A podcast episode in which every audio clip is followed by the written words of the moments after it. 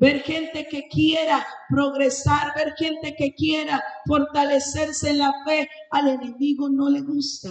A Él le molesta cuando usted dice, bueno, vamos a adorar al Señor juntos, vamos a ir a exaltar a Dios, vamos a ir a buscar cómo honrar a Dios. Él empieza a moverse a una otra manera para que usted no avance, que el Señor lo reprenda. Pero en esta tarde nosotros declaramos que somos más que vencedores en Cristo Jesús. Usted puede decirlo, Cristo es mi victoria, Él es mi salvación, es mi vida, es mi gozo.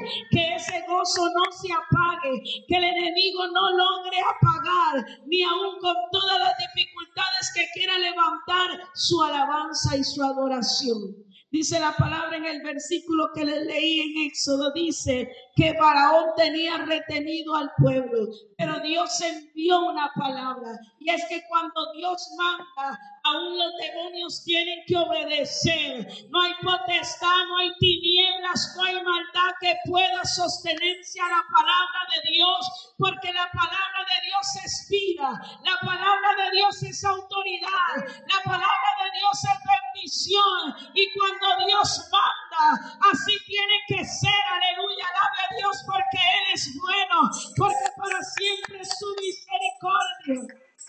Aleluya. Algo que me inspira es mirar la gloria de Dios manifiesta en nuestras vidas. Porque en muchas ocasiones, decía ahora una hermana, y es cierto, en muchas ocasiones sentimos que ya no podemos más. ¿Cuántos han pensado eso? Ya no puedo más, ya no me dan las fuerzas más. ¿Cuántos han pensado eso en alguna ocasión? Uno dice, yo ya no, ya, ya esto ya no puedo más. Pero en ese momento en que usted declara que no puede más, es cuando la presencia de Dios se manifiesta y Él te levanta y te bendice y te restaura y te abre puertas, porque el enemigo es especialista en querer cerrar pues, eh, puertas, es especialista en declarar derrota sobre tu vida, pero a Él se le olvida que hay uno especialista en deshacer las obras del diablo y ese se llama Cristo, aleluya, el dueño de la vida y de la muerte, el que tiene el poder para hacernos más que vencedores. Por eso es que usted y yo no podemos detener nuestra alabanza, no podemos detener nuestra adoración, porque nuestro gozo no depende de lo que esta vida nos da, porque lo que la vida nos da se, se acaba, se termina, se acaba la plata, se acaba la juventud. Hace unos años yo tenía 15 años.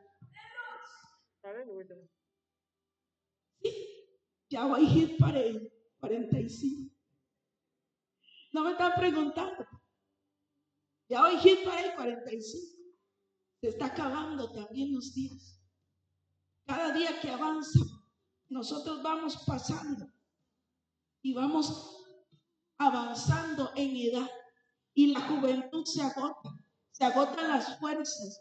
Lo que usted tiene, lo nuevo que usted tiene, se hace viejo. La casa bonita ya se hace feilla, hay que pasarle pintura.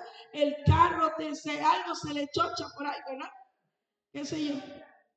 Y muchas de nosotras a veces no ocupamos una manita de gato, sino una garra de león, dice por ahí, para ver si nos arreglamos un poquito. Pero la misericordia de Dios siempre está con nosotros. ¿Sí o no? Jóvenes o viejitos, el Señor siempre está con nosotros. Su misericordia siempre nos alcanza, pero cuando le creemos, cuando nos mantenemos debajo de esa cobertura, debajo de esa bendición, cuando usted le dice, Señor, yo me voy a mantener creyéndote, como dijo Moisés, como viendo al invisible, a pesar de que no lo estaba viendo, se mantuvo creyendo, se mantuvo firme, mirando su gloria y diciendo, yo sé, como dijo Job, que mi redentor vive y que del polvo de donde esté, de ahí me levantará. No importa que el enemigo traiga como río, no importa las adversidades, tengo un Dios que es poderoso, tengo un Dios que derriba murallas, que deshace todo el momento de las tinieblas y que me lleva a tiempos mejores. Es tiempo de dejar de mirar hacia atrás. Dígale al que tiene a su lado, no mire hacia atrás. Es tiempo de que dejemos de mirar hacia atrás, donde el enemigo nos tenía cautivos, donde nos tenía atados, donde nos tenía tribulados, donde nos tenía encerrados ahí contra la pared, dándonos hasta por debajo de la lengua en muchas ocasiones. Ya es tiempo de que usted le diga se equivocó, porque Dios me llamó de las tinieblas a su luz admirable para proclamar su gloria. Y nada va a detener la obra que Dios quiere hacer en mí. Pero esto es de valientes, hermano. Esto es de hombres y mujeres valientes, de gente que acepte el reto y que no se deje impresionar. Yo le decía a la iglesia hace poco, allá en Cariari, yo les decía, ¿saben una cosa, hermanos? Hacer lo que todo mundo hace es fácil. Qué fácil es hacer lo que todo mundo hace. Dejarse llevar por la corriente y lléveme y hacer lo que todo mundo hace. Pero cuando usted decide marcar la diferencia, usted nada contracorriente. Y cuando usted nada contracorriente, usted se da cuenta que no es fácil, pero el galardón es mayor que cualquier circunstancia, que cualquier adversidad. Vale la pena. Dígale al que tiene a su lado, vale la pena luchar por la presencia de Dios, vale la pena luchar por la aprobación de Dios, vale la pena luchar por esa cobertura de Dios, aunque el enemigo le diga a usted que no, que qué pereza, que qué esto, que qué lo otro, que el Señor lo reprenda, porque es mejor un día en su presencia que mil días fuera de ellos. Es mejor la presencia de Dios que la vida. Y esa debe ser nuestra esperanza y nuestra confianza, que debemos deleitarnos en su bondad y su misericordia. Yo quiero pedirle que se ponga de pie ahí donde está. Solo un momento más. Recuerde que hay mucha gente necesitada, que necesita un empujón para volver a levantarse porque el enemigo ha tenido a muchos cautivos. Así que yo quiero pedirle que oremos ahí donde estamos.